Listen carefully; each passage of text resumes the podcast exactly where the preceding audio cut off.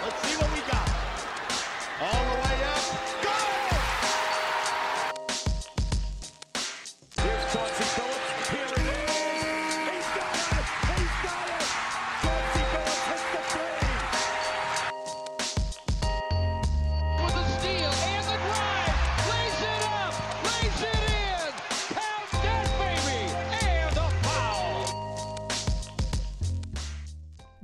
à toutes, bonjour à tous et bienvenue dans les chroniques de Motor City. Les chroniques de Motor City, c'est votre podcast dédié à l'histoire et à la culture des trois Pistons.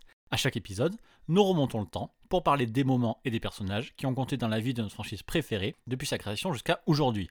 Et aujourd'hui, c'est l'épisode 40 des chroniques et pour l'occasion, eh bien j'avais envie de vous proposer un podcast entièrement dévoué à un joueur qui, du temps de sa carrière en NBA, ne cherchait pas du tout la lumière et qui a d'ailleurs bien failli ne jamais la voir.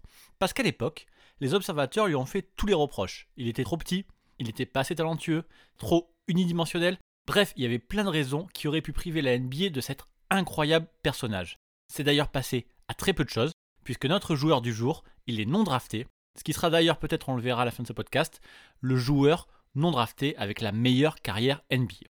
Évidemment, je vous fais pas plus de suspense. Aujourd'hui, on va parler de monsieur Ben Wallace, le visage des Pistons des années 2000, le col bleu par excellence, peut-être le joueur préféré d'ailleurs de beaucoup d'entre vous. En tout cas, ça l'est pour moi, et oui. Parce qu'en fait, c'est bien avec lui, avec Ben Wallace, que j'ai abordé pour la toute première fois les Pistons au tout début des années 2000. C'est bête à dire, mais c'est son afro qui a été l'un des premiers signes distinctifs qui m'a marqué quand j'ai découvert la NBA quand j'ai vu toutes ces équipes qui jouaient, je connaissais pas encore tous les joueurs, je connaissais pas encore toutes les équipes. Et c'est justement Ben Wallace, son style, sa coiffure et aussi tout le cœur sur tout ça qu'il mettait dans chaque match des Pistons qui a fait que je suis devenu en quelque sorte fan de cette équipe. Ben Wallace, c'est un titre NBA. C'est quatre titres de défenseur de l'année. C'est cinq fois All NBA Team, six fois All Defensive Team, double meilleur rebondeur de la NBA, meilleur contreur, quatre fois All-Star, le tout en ne mesurant que 2m6 pour un pivot et en tournant à peine à 5 points de moyenne en carrière. Mais en fait, les stats, ça n'a quasiment aucun intérêt avec Ben Wallace, ou alors peut-être les stats avancées, mais c'est pas le sujet de ce podcast. Non, aujourd'hui dans les chroniques, où ben, le cœur de ce podcast depuis le début, c'est vraiment le récit des joueurs qui ont porté le maillot des Pistons, eh bien, on va raconter celui de Ben Wallace, et je vous le dis, ça vaut le coup qu'il soit raconté. Donc je vais bien prendre tout le temps de vous faire tout le parcours de Big Ben Wallace avant même qu'il pose un pied en NBA. Et puis ensuite, son long chemin jusque dans la Motor City, là où il a vraiment explosé, là où il est devenu une icône. J'ai bien conscience que beaucoup d'entre vous aiment vraiment, vraiment le joueur Ben Wallace, donc je vais essayer de lui rendre honneur avec ce podcast. Allez, c'est parti.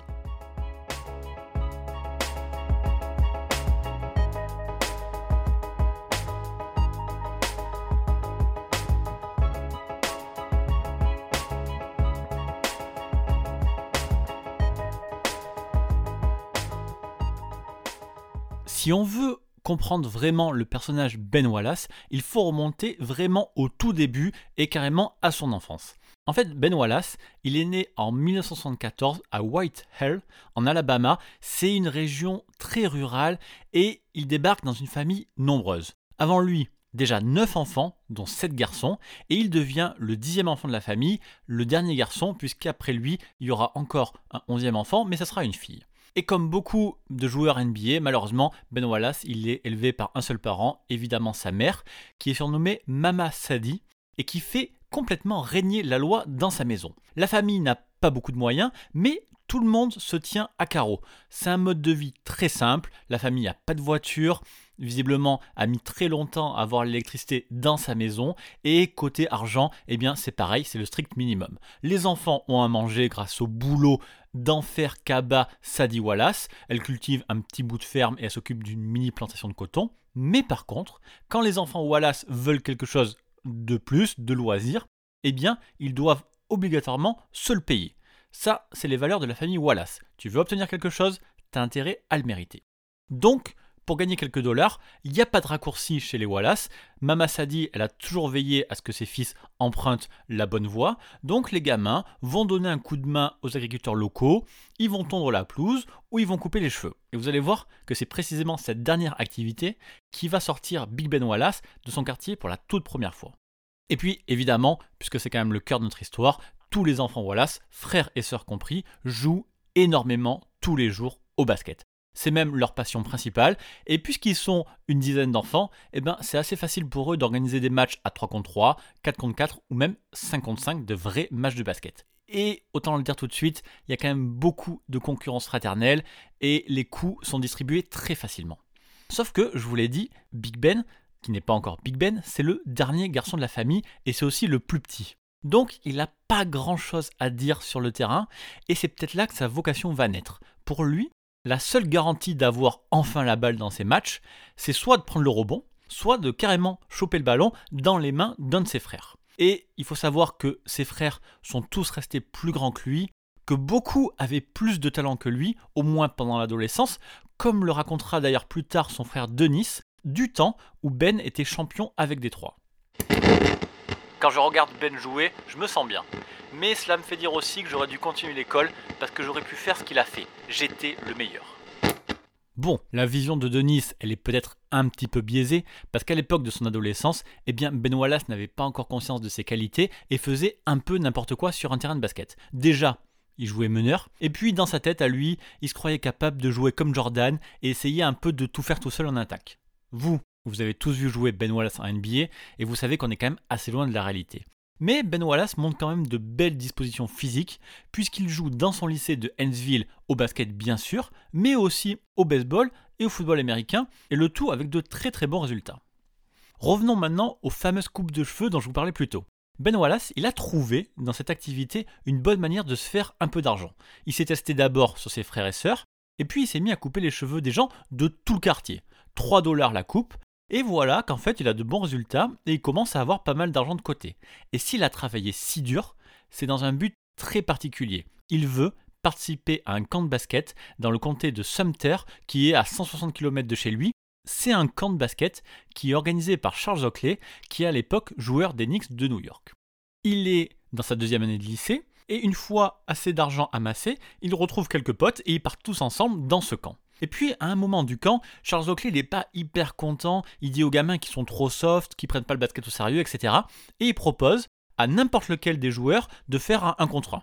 Évidemment, aucun des ados ne veut se mesurer à Oakley, donc bah, le joueur d'Enix, il choisit Ben Wallace, ce gamin qui a l'air d'avoir plus de capacité physique que les autres, et il va lui montrer que le basket c'est une affaire sérieuse. Alors, évidemment, Oakley, en tant que joueur NBA, va complètement dominer Ben Wallace, le petit lycéen, mais il va quand même être très surpris puisque Ben Wallace encaisse tous les coups et revient même en redemander. D'après la légende, le duel entre les deux aurait été tellement physique que même quelques coups de coude auraient été distribués. En tout cas, peu importe, une chose est sûre, Oakley est impressionné et décide à partir de ce moment-là de prendre Ben Wallace sous son aile.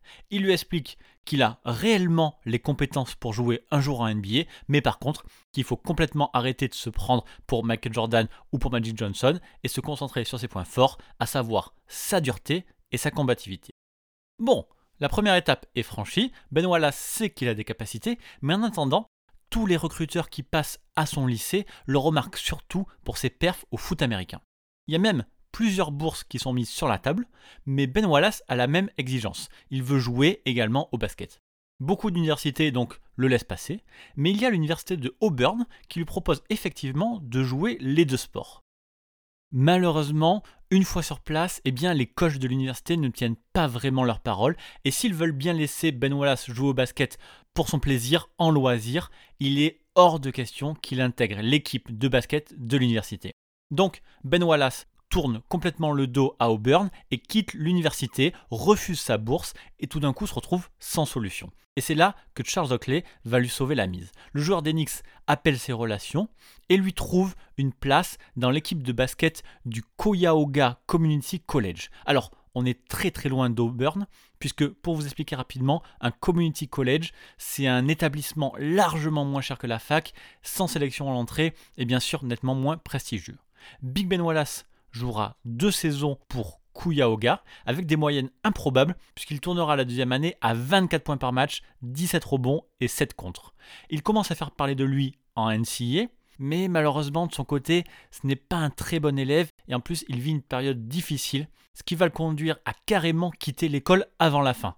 Tout ce qu'il avait construit tombe à l'eau avec sa nouvelle réputation et c'est de nouveau Oakley qui va lui trouver une deuxième porte de sortie. Direction Virginia Union University, l'ancienne université de Charles Oakley en division 2 de NCAA. Et c'est justement là où Ben Wallace va enfin se remettre la tête à l'endroit. Il y a dans cette équipe plusieurs joueurs meilleurs que lui en attaque, meilleurs que lui tout court d'ailleurs, ce qui lui fait dire qu'il devrait peut-être enfin suivre les conseils de son mentor et se focaliser sur ce qu'il fait de mieux. Petit à petit, Ben Wallace se transforme donc en l'un des tout meilleurs pivots de la division. Il prend des rebonds et marque uniquement quand il est près du panier. À Virginia Union, tout le monde joue son rôle, titulaire comme remplaçant, et ça marche, puisque les Panthers atteignent le Final Four de la Division 2 en 1996. Avec son équipe, Ben Wallace gagne 28 matchs pour seulement 3 défaites, et il a des stats qui ressemblent enfin à quelque chose de cohérent, avec 12,5 points à 50%, 10,5 rebonds et 3,6 blocs. Ben Wallace arrive donc à la fin de son cursus, et décide de se présenter à la draft NBA 1996. Sauf que malheureusement pour lui, eh bien, il y a deux obstacles majeurs. D'abord, cette draft est l'une des plus belles de l'histoire de la NBA, avec Allen Iverson, Stephen Marbury, Ray Allen, Kobe Bryant, Steve Nash, Peja Stojakovic et Jermaine O'Neal dans les 20 premiers. Mais surtout, absolument aucun scout ne connaît Ben Wallace. Il joue en division 2 de NCAA. Ce n'est pas un monstre offensif. Il n'aura donc aucun contact avec aucune équipe et le 26 juin 1996, eh bien, son nom ne sera pas appelé. The one thing that I think was uh, grossly misjudged uh, on Ben Wallace uh, at the beginning of his career uh, was the fact that they didn't think he could shoot the ball.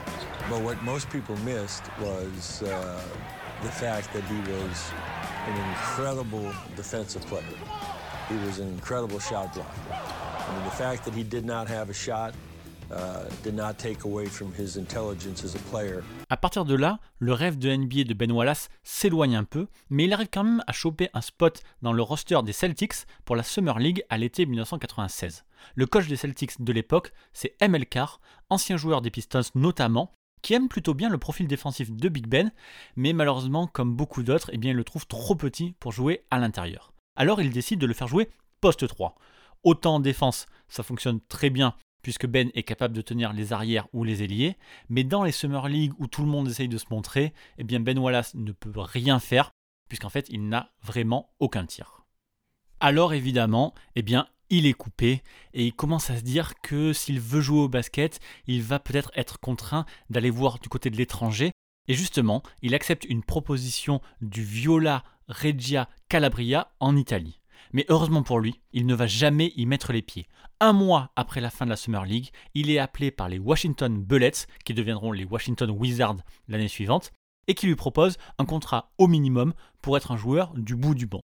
Et le GM des Bullets, celui qui offre cette chance de NBA à Ben Wallace, c'est Wes Unseld, Hall of Famer, ancien pivot lui aussi sous-dimensionné, puisqu'il ne mesurait que 2m01, et pourtant il a réussi l'exploit d'être MVP en 1969 pour sa saison rookie, puis champion NBA en 1978 dans la deuxième partie de sa carrière. Et Wes Unseld dira plus tard qu'effectivement, il avait vu beaucoup de lui-même en Ben Wallace. J'ai fait face au même défi que Ben. Beaucoup de gens se demandaient si je pouvais jouer pivot en NBA à seulement 2m01, et entre vous et moi, Ben n'est pas beaucoup plus grand que moi. Mais quelque chose a cliqué en le regardant, et je savais que je voulais en voir plus. Alors qu'il était à deux doigts de se perdre à tout jamais en Italie, voilà que Ben Wallace a enfin sa chance en NBA. Alors par contre, soyons francs, son année rookie va être très anecdotique. Ben joue 34 matchs avec moins de 6 minutes de moyenne et en fait il récupère simplement les miettes. Et puis il faut dire aussi que la concurrence est rude puisque les deux meilleurs joueurs des Bullets sont des intérieurs, à savoir Chris Weber et Joan Howard. Mais visiblement, à l'entraînement, Ben Wallace se fait remarquer défensivement en faisant vraiment souffrir les deux stars lors des oppositions entre les titulaires et les remplaçants. Et c'est aussi peut-être là où les bonnes choses commencent pour lui.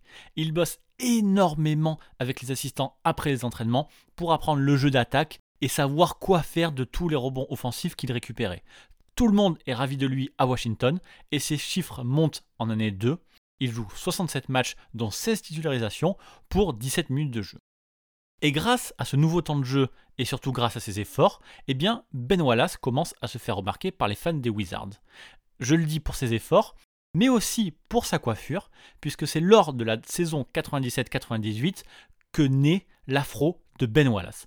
En réalité, tout part d'un pari entre Chris Weber, David Ham et Ben Wallace pour savoir qui sera capable de passer le plus de temps sans se couper les cheveux. C'est bien évidemment Ben Wallace qui a tenu le plus longtemps, et c'est justement comme ça que son look caractéristique va s'imposer en NBA.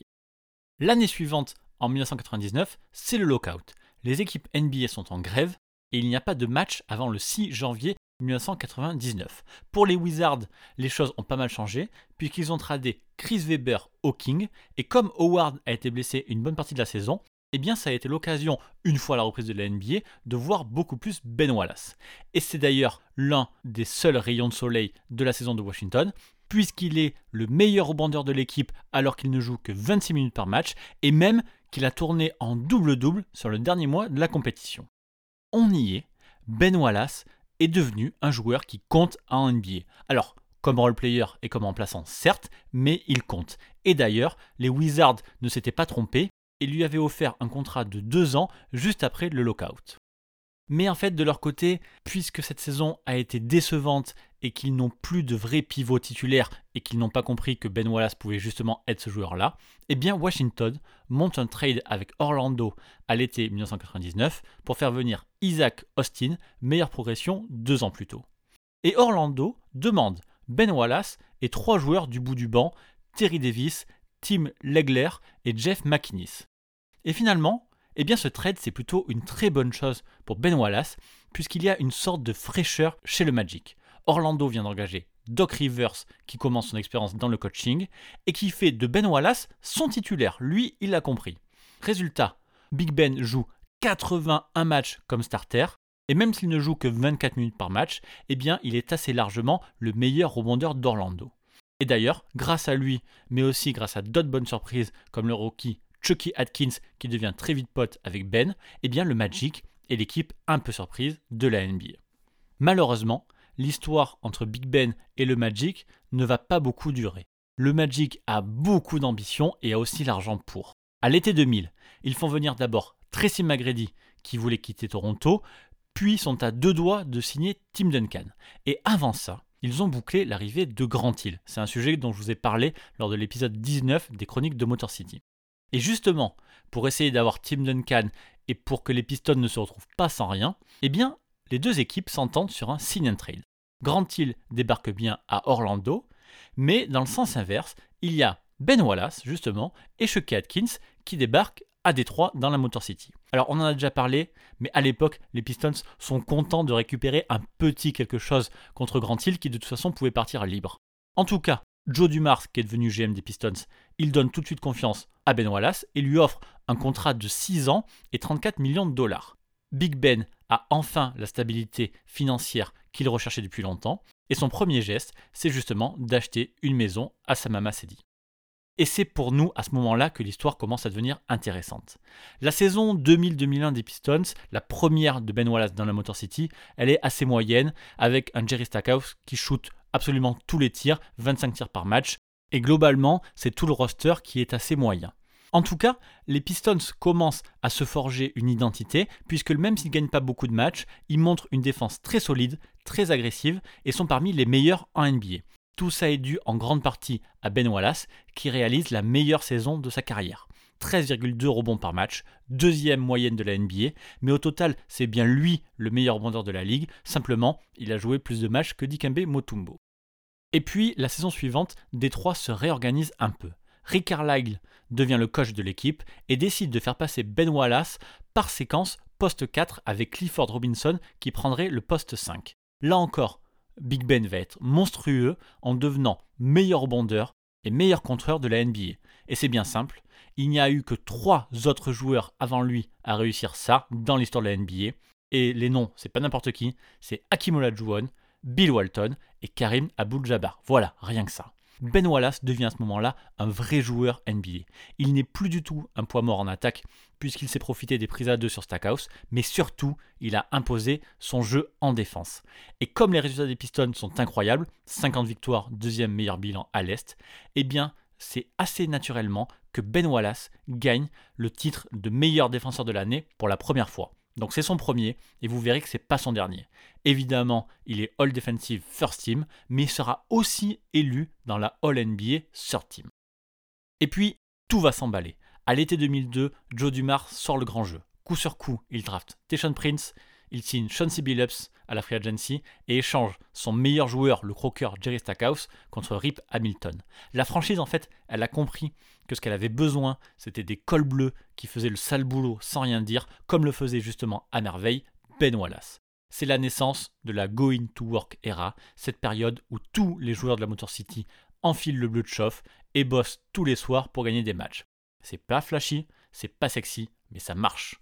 Ben Wallace continue de son côté sa progression. Il est maintenant un vrai personnage de la ligue et il est même élu par les fans au All-Star Game avec 1 123 000 voix.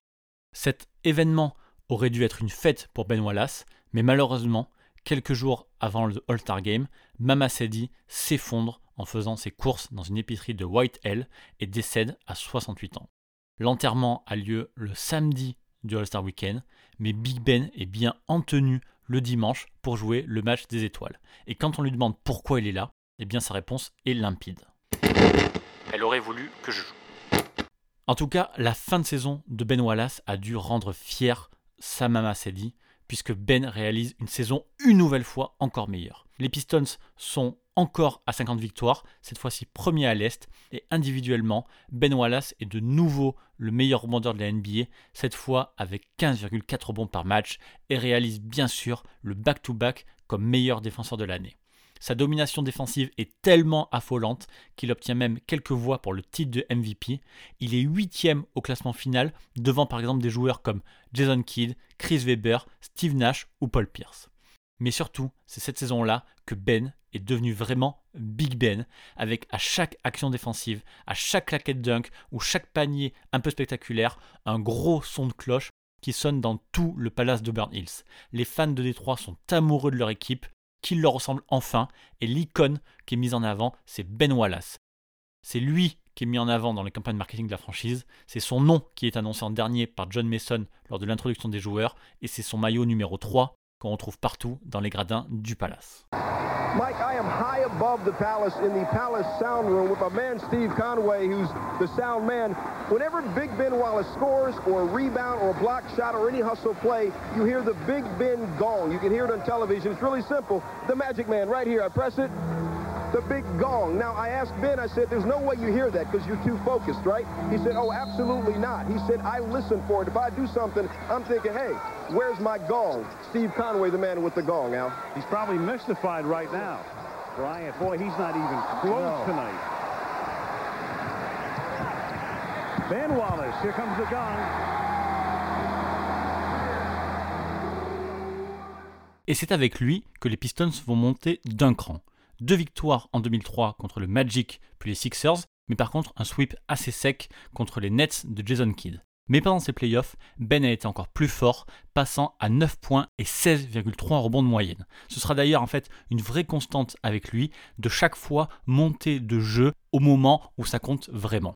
Et la suite, vous la connaissez, puisque j'ai consacré un double podcast sur la saison 2004 des Pistons. Rick Carlisle s'en va, Larry Brown arrive pour rendre l'équipe encore plus défensive, encore plus disciplinée et plus agressive. Vous vous en doutez bien que Ben Wallace, ça lui parle.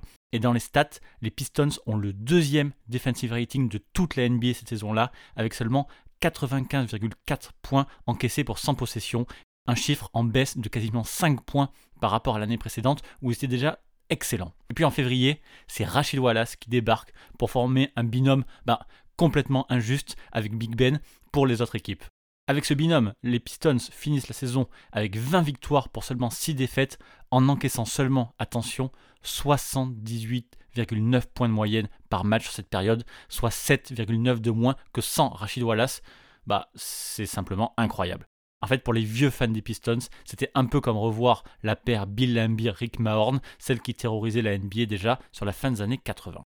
Malheureusement, cette saison-là, Big Ben Wallace n'a pas réussi à faire le triplé comme meilleur défenseur de l'année, puisque ce titre a été volé, oui, j'assume, par Ron Artest, qui avait pourtant toutes ses stats, 100% de ses stats, qui étaient moins bonnes que Big Ben. Mais bon, pas très grave, puisque Ben Wallace va se consoler avec, vous le savez, le titre NBA au terme d'une campagne de playoff magistrale. Je vais rapidement revenir dessus. On a le premier tour contre les Bucks, où Ben Wallace prend 21 rebonds au match 3 pour réveiller son équipe qui avait perdu le deuxième match. Et puis au deuxième tour contre les Nets, la défense des Pistons limite à 56 points au premier match, 64 au troisième. C'est un match où Ben Wallace prend 24 rebonds et 69 seulement dans le septième et dernier match de la série. Quand Détroit était mené 3-2 contre les Nets, donc aux portes de l'élimination, c'est là où Ben Wallace a porté son équipe avec 20 rebonds. Et puis il a réussi l'exploit offensif pour lui de 18 points dans le match 7, le tout en tenant Jason Kidd à 0 points pour la première fois dans un match de playoff. Et puis, en finale de conférence contre les Pacers, Ben Wallace retrouve Ron Artest. Et la confrontation entre les deux, même si elle est indirecte, eh bien elle est encore une fois largement gagnée par le joueur des Pistons. Déjà, Détroit s'impose 4-2 et puis Wallace domine Artest. 80 de defensive rating pour lui contre 97 pour le joueur des Pacers, même si bon, il faut se méfier de ce genre de stats avancées appliquées à un seul joueur. Et on finit par les finales 2004 contre les Lakers que tout le monde imaginait l'énorme favori. Je vous refais pas l'histoire, mais c'est peut-être le sommet individuel de Ben Wallace qui a su limiter Shaquille O'Neal comme personne. On s'entend bien, hein, personne n'arrête vraiment Shaquille O'Neal, mais Big Ben a tenu à lui tout seul le pivot à 26 points, alors que le Shaq avait tourné à 36 points, 10 de plus en 2002 et 33 points en 2001 pour les deux dernières finales des Lakers. Je vous fais pas le détail, mais en fait, c'est toutes les statistiques de Shaquille O'Neal qui étaient en baisse cette année-là grâce à la défense de Ben Wallace. Et ces chiffres, ils sont encore plus impressionnants quand on sait que le vrai plan de Larry Brown, c'était d'abord de doubler, voire de tripler Kobe Bryant, et que du coup, Ben Wallace était quasiment tout seul à gérer le Shaq. Et il faut souligner qu'il a fait ça quasiment sans faute, puisqu'il ne tourne qu'à 3 fautes de moyenne sur toute la finale. Les Lakers ont par exemple été limités à 75 points au match 1, puis 68 au match 2. Et puis le dernier match, tout simplement, le match du titre, ça a été une merveille de Ben Wallace qui a fini avec 18 points et 22 rebonds. Par contre, c'est finalement Sean. Billups qui a été élu MVP de la série, mais moi personnellement, et je sais que beaucoup d'autres l'auraient fait aussi, on aurait eu tendance à peut-être donner ce titre à Ben Wallace pour tout son effort défensif. Mais de toute façon, c'est toute cette saison 2004 qui lui ressemble beaucoup. Pendant la régulière, les Pistons ont limité leur adversaire à 84,3 points par match. C'est le troisième plus bas total depuis l'horloge des 24 secondes. Ils ont maintenu 11 fois leur adversaire sous les 70 points et ils ont tenu 36 matchs consécutifs à moins de 100 points encaissés. Ça, c'est tout simplement deux records NBA all-time. Et puis une fois en playoff, comme je vous l'ai dit tout à l'heure, Ben Wallace a passé un cap en tournant au-delà des 10 points de moyenne, ce qui n'a l'air de rien bien sûr, mais ça montrait bien pour lui à quel point il était focalisé quand ça devenait sérieux. Et ça, on l'a vu également lors de la saison suivante, celle où les Pistons ont défendu leur titre. Alors, je passe rapidement sur Malice at the Palace, où Ben Wallace est autant responsable que Ron Artest du grand n'importe quoi de ce moment. Mais ce qui est important, c'est que Ben Wallace cette année-là a joué un peu moins grâce à la profondeur de banc des Pistons qui avait ramené Antonio McDyess dans la rotation. Et du coup, les stats sont en légère baisse, mais ça c'est pas grave, ça n'avait aucune importance, surtout avec Ben Wallace, puisqu'en fait il est tout doucement monté en régime au fur et à mesure de la saison, une saison d'ailleurs qu'il a terminée en feu, il remportera assez logiquement cette fois-ci son titre de meilleur défenseur de l'année. Il le reprend en Ron Artest. Ce sera son troisième titre. Arrivé au premier tour des playoffs contre les Sixers, Ben Wallace réussit son record en carrière avec 29 points à 11 sur 17 lors du match 3. Et puis au deuxième tour, il retrouve les Pacers et cette fois-ci il la joue discret sans raviver les conflits, mais arrive quand même à complètement cadenasser Jermaine O'Neal qui passe de 24 points en saison régulière à seulement 16 dans cette série. Si vous avez l'occasion d'ailleurs, jetez un œil sur ces 6 matchs, vous verrez le calvaire du pauvre Jermaine O'Neal qui en fait avait tout le temps Ben Wallace dans son dos, en train de le gêner, d'essayer de lui prendre le ballon, etc. etc. Et puis, il y aura cette finale de conférence assez connue contre le Heat, l'occasion pour nous ben, de revoir un autre gros duel entre Big Ben et le Shaq, un autre duel gagné par le pivot des Pistons, cette fois-ci de peu, puisque ça ira jusqu'au match 7 et que les Pistons étaient menés 3-2 après avoir perdu le match 5. Mais Détroit aura réussi son pari, aura réussi à retourner en finale NBA pour tenter le back-to-back. Et Ben Wallace sera encore un acteur super important en jouant d'énormes match-up face à Tim Duncan, dont deux double-doubles au match 3 et au match 4, quand les Pistons justement étaient menés 2-0.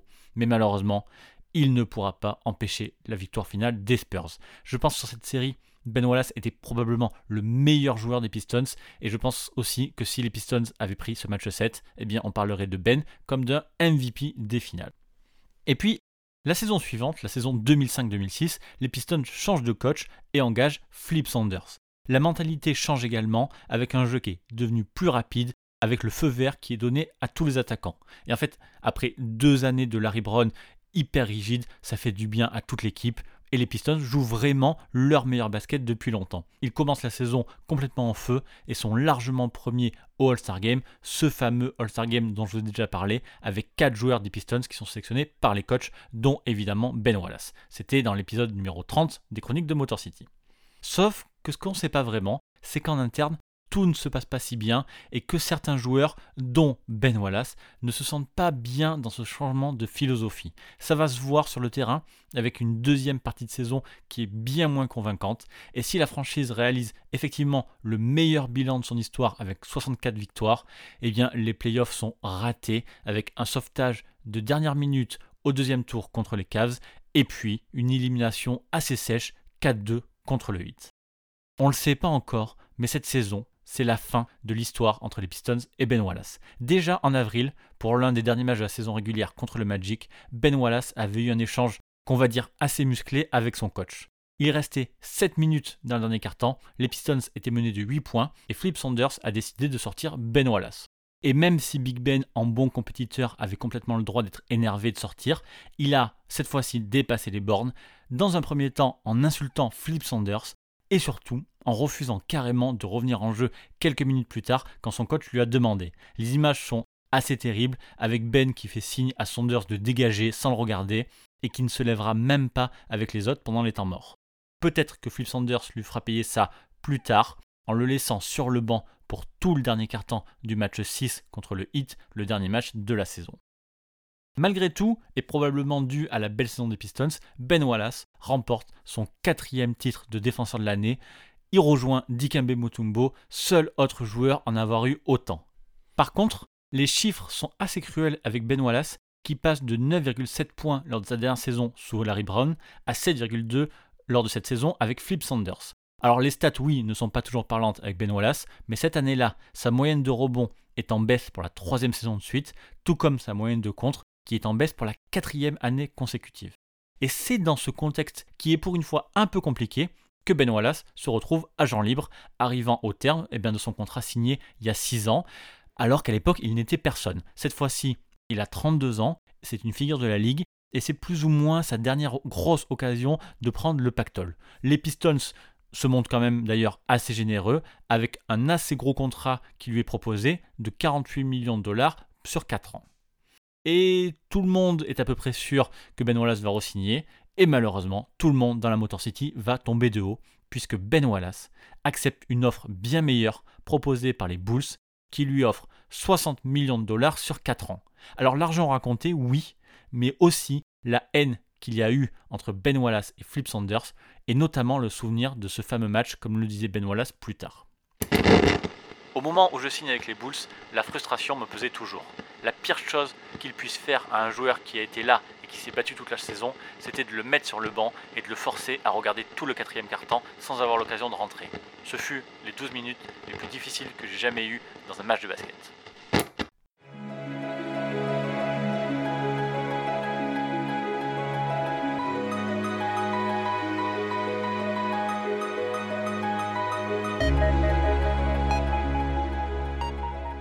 Ben Wallace reviendra heureusement finir son histoire avec les Pistons pour boucler la boucle sur une note positive. En 2009, alors qu'il a échoué à Chicago et à Cleveland, Ben signe son dernier contrat chez les Pistons. Alors il ne viendra pas en pré-retraite, mais il se battra vraiment pendant trois saisons de plus en retrouvant un peu de ce qu'il était. D'ailleurs, en 2010, à 36 ans, il marquera 23 points lors d'un match contre les Raptors, ce qui sera tout simplement son record en saison régulière.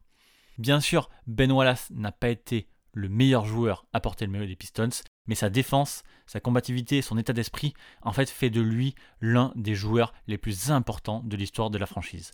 Voir un joueur tourner à 6 points de moyenne et peser autant sur un match, eh bien en fait, je pense qu'il faut remonter jusqu'à Denise Rodman pour avoir une sorte de point de comparaison. Ben Wallace a dominé au rebond parce que dans sa tête, quand un joueur prenait un tir, c'était un tir raté et son esprit commençait à chercher où irait le rebond. Comme Rodman, c'était devenu en fait une science. Quel joueur prend quel tir à quel endroit du terrain Et là, Ben pouvait calculer, on va dire, l'endroit où le rebond serait le plus susceptible d'arriver.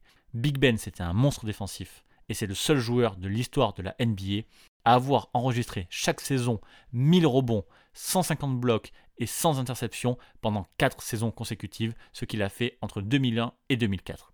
Et puisqu'on est dans les chiffres, on finira par dire que Ben Wallace est aussi le seul joueur de toute l'histoire de la ligue à avoir cumulé plus de contres que de fautes et aussi plus d'interceptions que de balles perdues sur toute sa carrière.